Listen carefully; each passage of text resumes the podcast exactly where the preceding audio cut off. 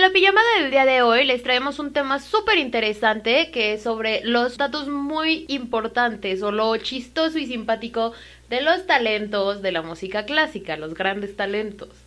Así es, la idea se nos, se nos ocurrió porque en estos nuevos resúmenes que dio Spotify, los anuales de qué es lo que más escuchaste de música, hubo varias personas que le salió música clásica. alguno de esos se le ocurrió subirlo a Twitter y cierta página que se burla de gente sangroncilla lo puso. Y yo creo que más de una persona le dijo, eso no es mamador, o sea, escuchar música clásica no es ser presumido, güey, no nada que ver con eso. Y sí, de hecho, e, eliminaron el, el comentario de esta página. Claro. Vaya, más que ser mamador o no, se me hizo hasta raro que no saliera más común música clásica. ¿Esto por qué? Porque mm, estás de acuerdo que si tú vas a meditar, o vas a ponerte música para dormir, o música para estudiar, o para el bebé, todo esto siempre ponemos música clásica. Entonces sí debería de salir más en las listas, que no es el caso, ¿eh? Y también me parece como, como curioso que aseguren que todo el mundo se pone ebrio y escuchan música banda o escuchan de reggaetón o lo que sea. Exactamente, o sea, que no te puede gustar nada más porque tienes buen gusto, o sea, lo llevas en la sangre, o tienes buen oído, o porque, ¿sabes? O simplemente te relaja, te sientes más a gusto, y entonces sí está padre asumir que todos saben canciones de banda o de lo que sea, pero si te dicen, ay, tú conoces esta sinfonía de Beethoven, que de hecho todo el mundo conoce la quinta, todo el mundo conoce la novena.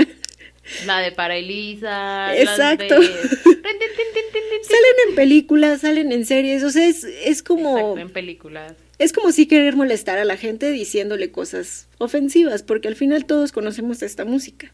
Y por otro lado, lo relacionan directamente con, con gente adinerada o con eventos clásicos, ¿no? Si va a haber una graduación, los imaginas con música clásica, cosas así.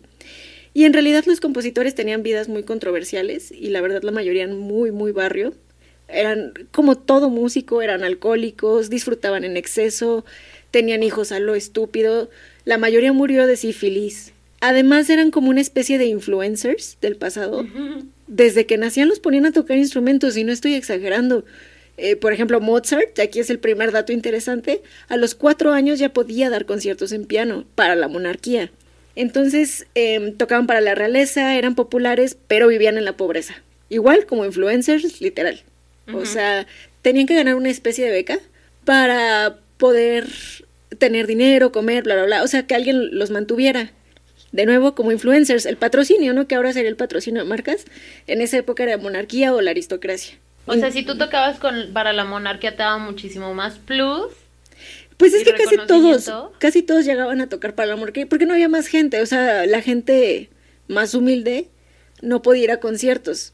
Incluso si se meten a la biografía de Wikipedia de Vivaldi, van a ver carteles literal como el, el Corona y todos estos que decían Vivaldi como line-up, ¿no? Ajá. Realmente no han cambiado las cosas, pues nada más era música diferente, ¿no? No tenían voces y lo que quieran. Y ahora, independientemente de eso, la música clásica es súper chida y para todo mood, ¿no? Solo que siento que no nos sabemos acercar mucho a ella. O sea, como que nos mama ponernos pedos y decir, me sé la de él, me mintió. ¿No? Pero, vaya, en este caso sí creo que podemos compartir juntas que nos acercó al género mi papá, ¿no? Porque siempre que viajábamos con él y todo, nos ponía... Siempre, o sea, en casa también nos ponía música clásica pero nos contaba historias. O sea, no nada más era así como, ah, mira Vivaldi, sino era de, mira, estas son las cuatro estaciones y te puedes imaginar cómo van las estaciones del año, bla, bla, bla. Y nos contaba qué tal persona y qué tal. Entonces tú empiezas a crear en tu mente y es lo mismo que unas canciones con, con letra, nada más que aquí es como dejarte ir por la música, ¿no? Y es fácil empezar a relacionar ciertas canciones con, con desamor, con desesperanza, con amor, con todo esto, con hasta miedo. Eso sí suena más mamador, ¿no? Sí. pero bueno, X. No, pero está bien, o sea, es que es cierto. Pues sí. Yo creo, mira, por ejemplo, cada persona hay un chiste por ahí que cuentan que, que, mira, yo escucho música banda y siento como si me, me pisaras los huevos. y, ok, lo entiendo, lo dice un hombre, pero a mí también me pasa y no es porque yo tenga huevos, sino porque de verdad a veces no es en sí el decir, ay, qué oso esta música o qué feas letras o letras, a lo mejor ni siquiera has escuchado la letra el ruido que provocan en tu oído no es soportable para muchas personas. Y eso es lo que no pensamos o consideramos. Eso nunca supe expresarlo como yo quería. Claro, pero es que pasa. o sea, la música en específico, la duranguense, parecen muchos instrumentos y como que cada uno va por su lado, ¿no? Como que no sí, hay un orden. Sí, sí, los platillos, este, las trovas y, y las. Mira, les vamos a poner cinco tubas. minutos. Cinco minutos. No, no es cierto, no tanto tiempo. Nada más un ejemplo de lo que es la 30 música segundos. duranguense. Diez. Sí, diez segundos. Diez. Para que vean a lo que nos referimos con esto. 10 segundos, ¿por qué no? 10 segunditos nada más.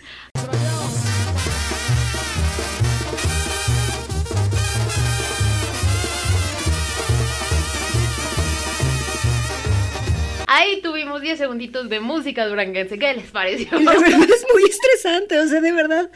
Hay gente, en mi caso, el de mi hermana creo que también es de que si te ponen eso, después de dos canciones es como ya basta, o sea, también Literal, déjenme... te duelen los oídos. Literal es como si me están zumbando o si sientes, sientes un dolor específico en los oídos. Como que es muy agudo. Igual hay gente, obviamente, que no le gusta la música metal. Exacto, No. sí, claro. Los no les- estresan. Claro, entonces aquí es como muy independientemente. Por eso Yes. no los juzgamos. Pero pues sí hay que respetar también el, el oído del otro. Ahora que dices black metal, mucha gente empezó a escuchar todo esto del metal y demás. ¿Por qué? Por la música clásica. No, pero sí sabes por qué Por el metal específicamente. sinfónico. No, es por el morbo. La gente le llama mucho la atención que decían que era música satánica. Y empezaron a acercarse mucho a esto, ¿no? Como, ay, es el metal y es literalmente relacionado con el satanismo. Entonces, por morbo vamos a escuchar qué pedo, por llamar la atención, por ser diferentes, lo que quieras. Y pum, hipnosis. Esto pasaba también en esa Edad Media, en la época barroca y el romanticismo, donde Claro. más explota la música clásica, también el morbo. Por ejemplo, Niccolo Paganini Uy, claro. No, maestrazo. es quien suena en el fondo. Chulada. Tope nada más cómo se toca el violín. ¿Por qué no van a escuchar a otro violinista a su nivel? Exacto. Ahorita les contamos a qué nos referimos. Podría ser Niccolo Paganini considerado el primer god de la historia. Padeció una enfermedad que se llama Marfan, de hecho se llama la enfermedad de Marfan. Es la misma que padecía Abraham Lincoln, para que se den una idea de- del, del look que tenía. Se caracteriza por tener el tejido de colágeno, o sea, como carecen colágeno en la piel. Los portadores son muy altos, delgados, pálidos, ojerosos y suelen tener dedos largos y finos, casualmente propicios para tocar el violín u otros instrumentos de cuerda que Paganini también dominaba. Específicamente, Paganini tenía un aspecto casi cadavérico, sus pómulos eran salientes, sus ojos hundidos, tenía extrema delgadez, se dejaba el cabello hasta los hombros, pero además era como cre- quebrado su cabello que no es chino ni lacio, Ajá. entonces se le paraba como cabello reseco y largo, ¿no? Y, eso sigue pasando, ¿eh? y se dice que sus manos estaban estiradas. O sea, que sus manos, perdón, eran muy largas y que estiradas medían 45 centímetros. O sea, una mamada de mano, ¿no? Enorme la mano. Em, esto le otorgaba una flexibilidad, se puede decir que antinatural, con la que cubría acordes y escalas de asombrosa extensión. Su técnica parecía y impresionaba, perdón, e impresionaba y desconcertaba a la gente, incluso a otros músicos. Cada concierto que daba la gente aseguraba que era imposible el dominio que tenía, entonces que había vendido su alma al diablo para poder tocar así, así y su fama incrementaba, o sea, cada concierto incrementaba. Porque es más fácil creer que te vendiste al diablo a que tus extremidades de las manos Estás enfermo y son tienes muy talento. grandes y puedes mover bien los dedos o cosas así. Tienes pacto con el diablo. Paganini sabía esto, estaba muy consciente de su mito y lo alimentaba. Se vestía con ropa oscura, no tocaba en, igle- en iglesias, que en realidad era porque el eco de las construcciones no hacía que sonara bien su música, pero él se aprovechaba de esto. Y como padecía sífilis, utilizaba mercurio. En esa época los doctores, que eran muy buenos, le daban mercurio para curar la sífilis. Y entonces obviamente el mercurio deterioraba su aspecto cada día más. Pero siempre, siempre prefirió que la gente creyera que había vendido el alma al diablo a que le diera lástima por su enfermedad. Definitivamente. Entonces, además de extraordinario músico, fue un excelente publicista de, sí mismo, de sí mismo, ¿no? Pero eventualmente sifílico y la palabra creo que no es sifílico, es sifilítico. Envenenó su sangre con el mercurio y su muerte fue muy muy lenta y muy muy atroz. Fue dolorosa y horrible.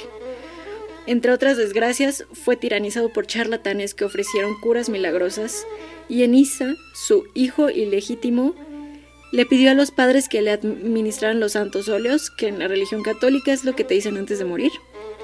Pero ningún sacerdote quiso hacerlo para que la gente no, no se enfadara por aquello del pacto con el diablo. Ya había llegado muy lejos ese pacto, ese, esa leyenda, perdón.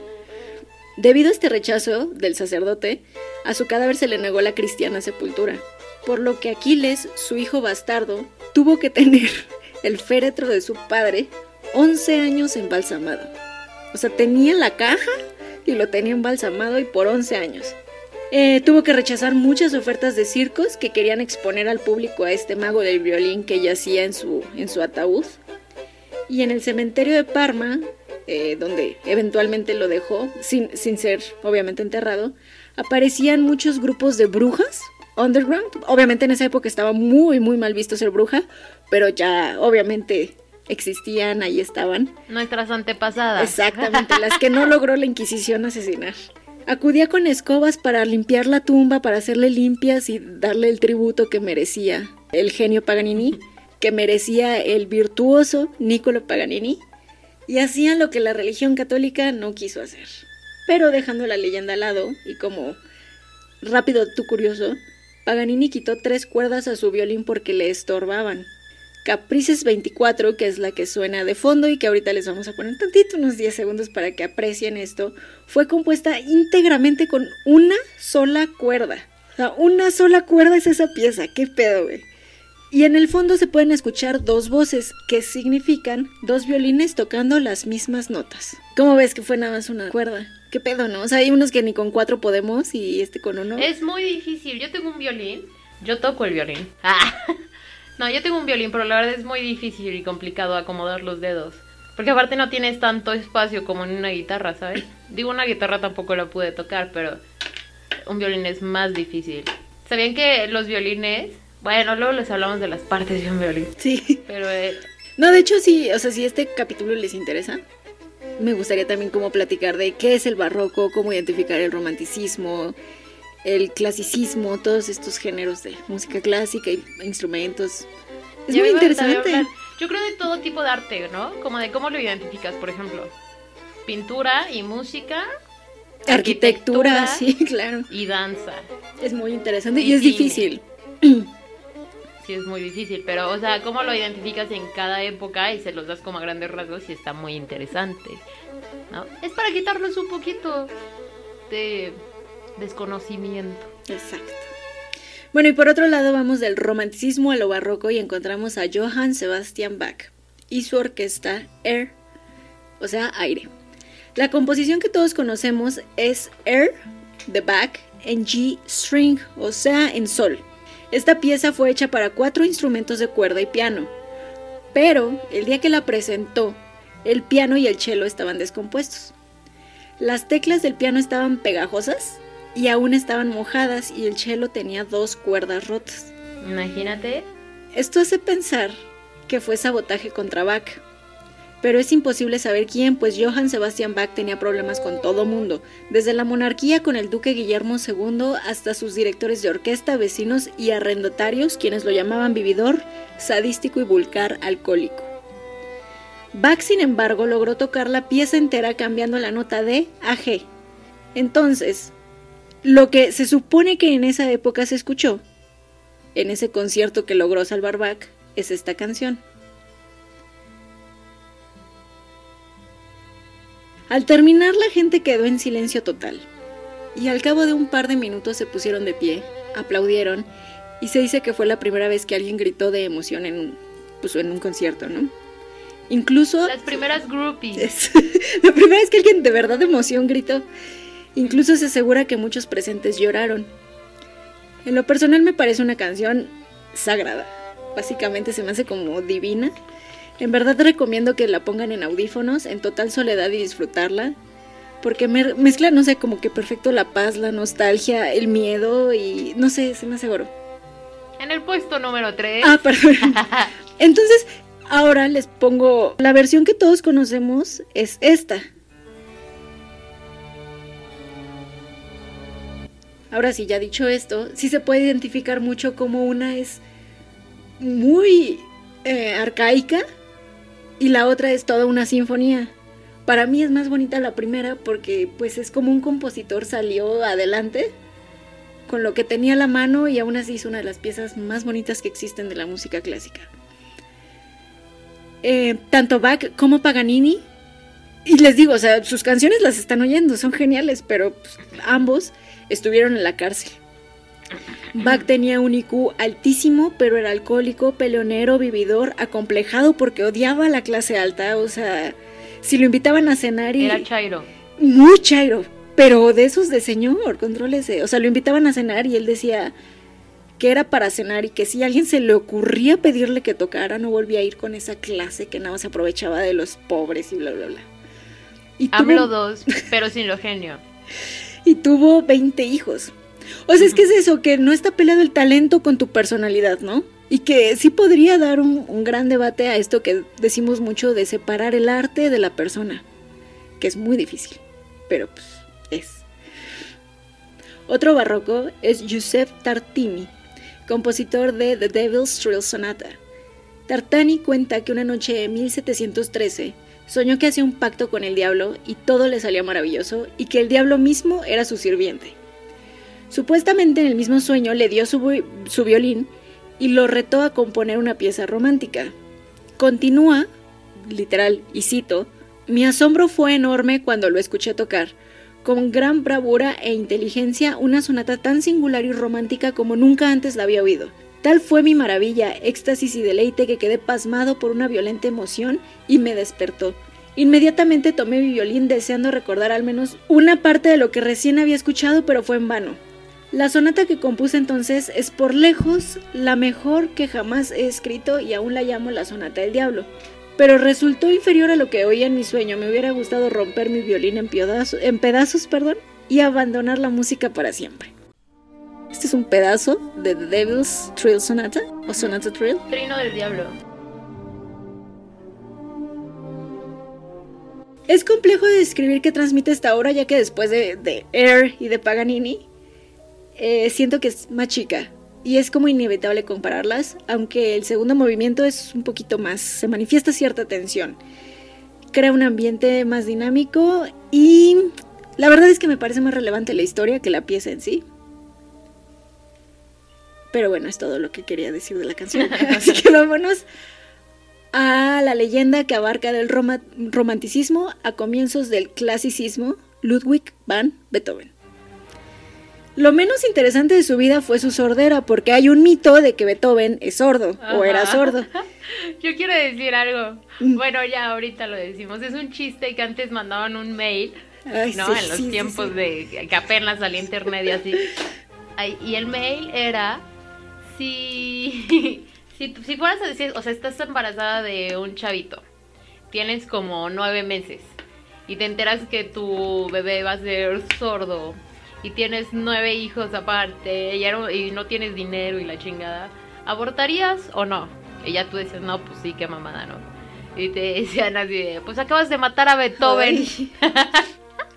Los mails eran lo máximo, güey. Neta, las cadenas de antes eran así, todo bien en casa. Y obviamente no. Claramente. Pero bueno, como les decía, lo menos interesante fue eso. Beethoven se fue quedando sordo por culpa no de. Sordo. No, no, no nació sordo se fue quedando sordo por culpa de una acumulación de plomo en su sistema auditivo. Esto fue causado por ingerir agua del grifo de su residencia ya que las tuberías eran de plomo. Para poder componer, disponía de aparatos como antenas que son parecidas a las campanas que se les ponen a los perros. Y una trompetilla para los oídos y una tabla de madera fina que mordía mientras tocaba para notar las vibraciones de la música. Esto fue porque mientras empezó a quedar sordo, o sea, él sabía que iba a perder totalmente su oído. Y antes de perderlo, empezó a ver cómo sentir las vibraciones de la música para poder tocarla, lo cual eso sí me parece chido, ¿no? O sea, sabes que ya te vas a quedar y bueno, ¿cómo voy a seguir generando? La novena sinfonía la compuso plenamente sordo. Y eso es shocking. Beethoven fue obligado a convertirse en virtuoso. Lo ponían a tocar 18 horas al día tres instrumentos diferentes. Y fue así que a los 7 años dio su primer concierto, pero su papá dijo que tenía 6 para llamar la atención. Así fue hasta llegar a ser alumno del más grande compositor de la historia, el acuariano Wolfgang Amadeus Mozart, quien dijo después de un par de clases, recuerden su nombre, este joven va a hacer hablar al mundo.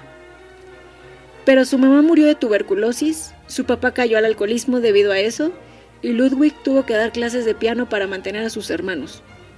Aún así, entre clases y sus responsabilidades que tuvo que adquirir muy chico, eh, pudo componer ciertas obras.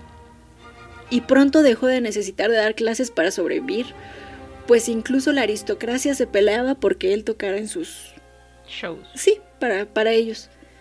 Beethoven nunca se casó, de hecho sufrió muchísimas desilusiones amorosas, entre ellas la de Teresa, que fue mal traducida como Elisa en para Elisa, que se cree que fue para Teresa, no para Elisa.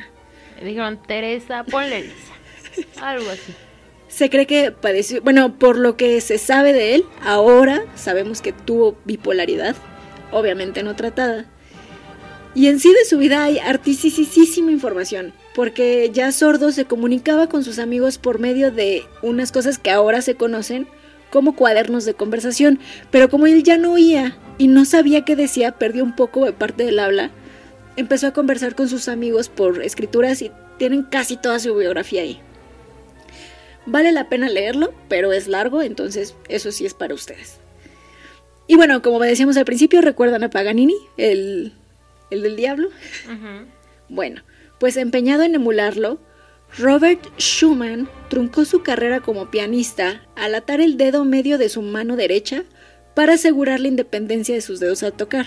Claro. O sea, se puso una cuerda en el dedo para que sus dedos no se pegaran. Lo único que consiguió fue una parálisis en su mano, que cercenó sus sueños para siempre. Ah. Desde entonces se dedicó a componer y realizar críticas de música. Pues sí, ya no podía componer, ahora soy crítico.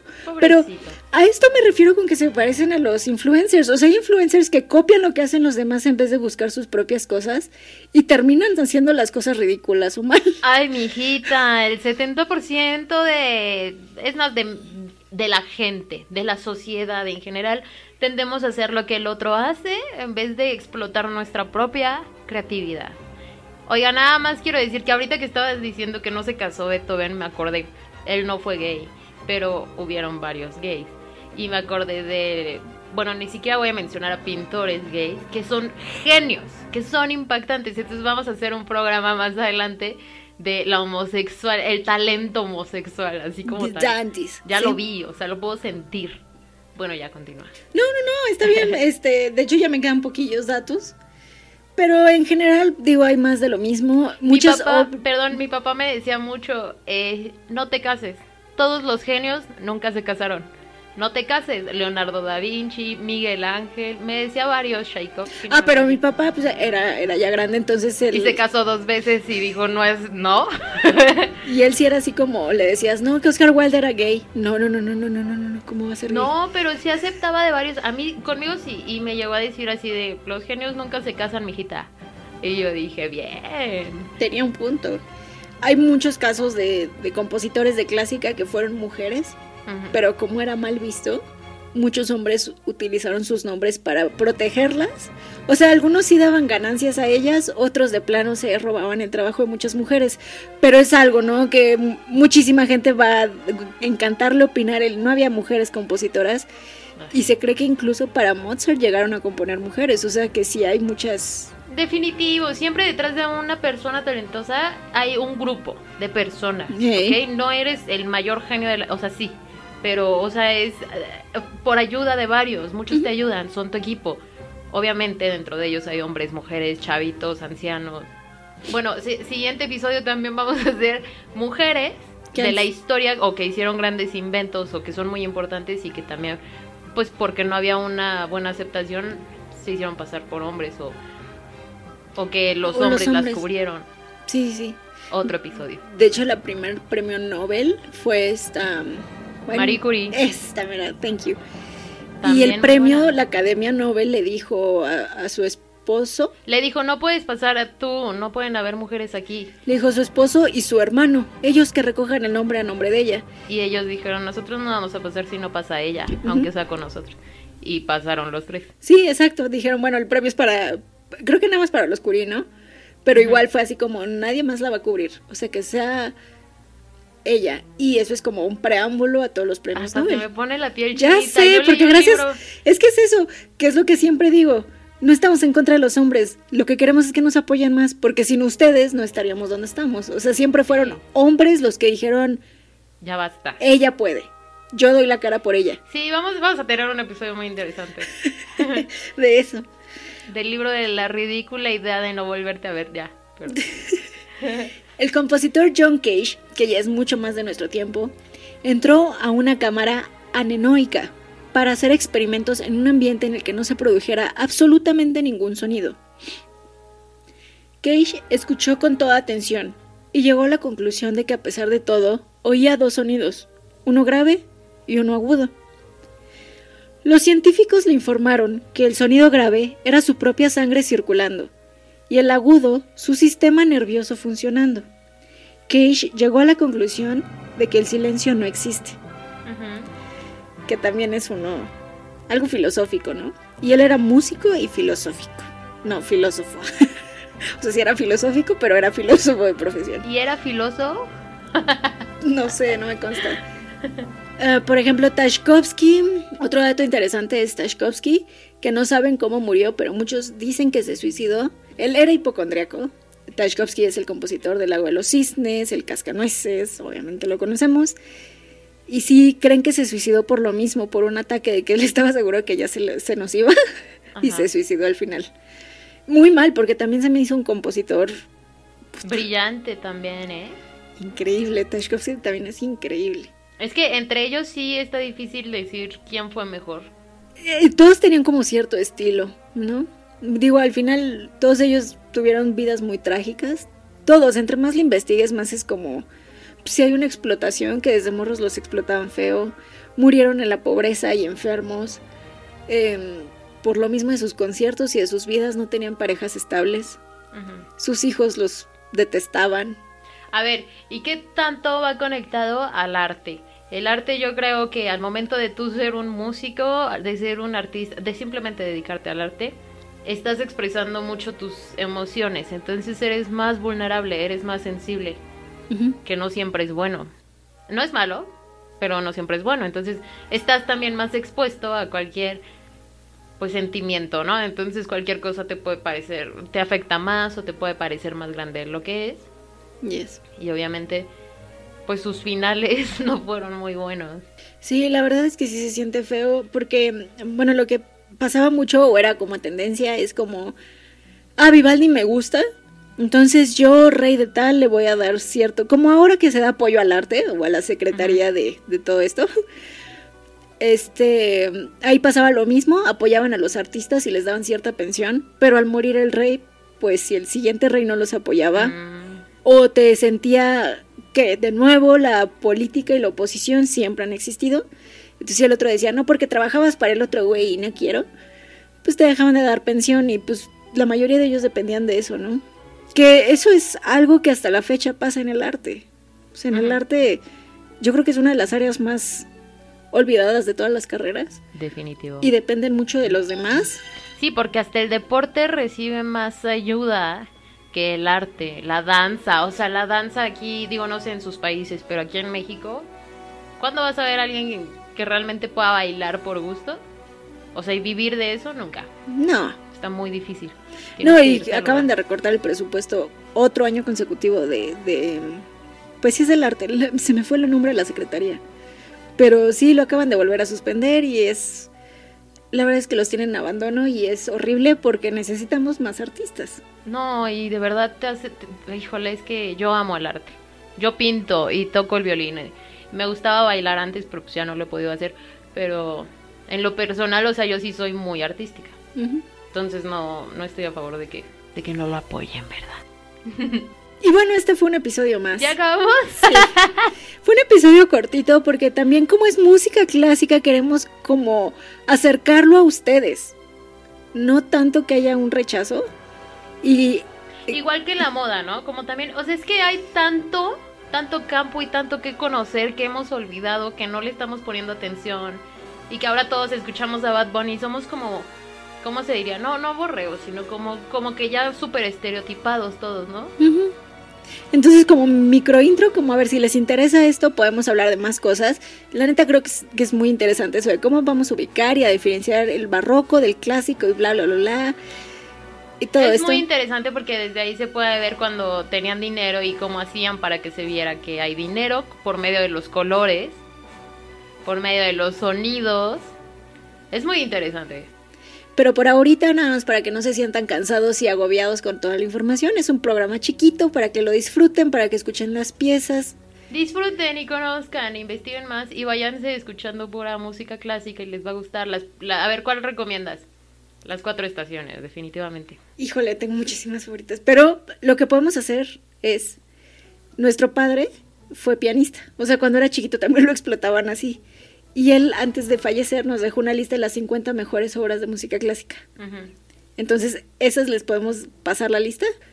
Para mí, No o creo tú que cinco. lo merezcan. Ok, vamos a dar cinco. En primer lugar es definitivamente Air, de Bach. En segundo lugar, específicamente Summer, de Vivaldi, o sea, Verano de Vivaldi. En tercero, la apertura segunda del Lago de los Cisnes. ¿Eh? En La segunda apertura del Lago de los Cisnes. ¿Cuál es? Ah, bueno, se las Ah, la segunda parte. Sí. El segundo movimiento.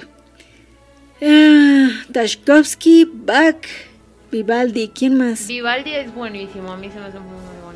Ahora todos dicen que Mozart es el más grande y Beethoven su estudiante. No soy tan fan de ambos. Se me hacen un poquito más ruidosos. Yo también, fíjate, no, no me encantan. Es que son muy ruidosos. De nuevo es como la banda, ¿no? De ahora. Ajá, como más estruendoso, como más agudo, como que... eh. Y es bonito identificar esos sonidos.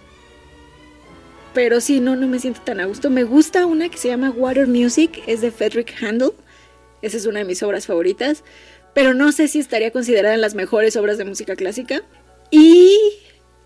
Ah, Greensleeves. También no es una obra tradicional de la música clásica, pero se hizo como tributo a la degollada Ana Bolena, y es un compositor anónimo, así que yo creo que esa es una de las que más me gustan. ¿Y tú? ¿Cinco piezas? Es lo que estaba buscando, tengo una lista aquí de YouTube que se llama Instrumental Love. y está, ahorita digo, me apareció un primero de Coldplay, no creo que entren en la lista, pero está El Fantasma de la Ópera. Bueno, Summer es mi favorita de, de Vivaldi. También. Romanza Anónima también me gusta mucho. Abado de Bach. El Vals número 2 de Chopin. Esos. Nocturno de Chopin. Franz Liszt es el que a mí me gusta mucho. Sueño de amor de Franz Liszt. Yes. Bueno, esas. Ese le gustaba a mi papá también. Luego sale este. Wonderwall.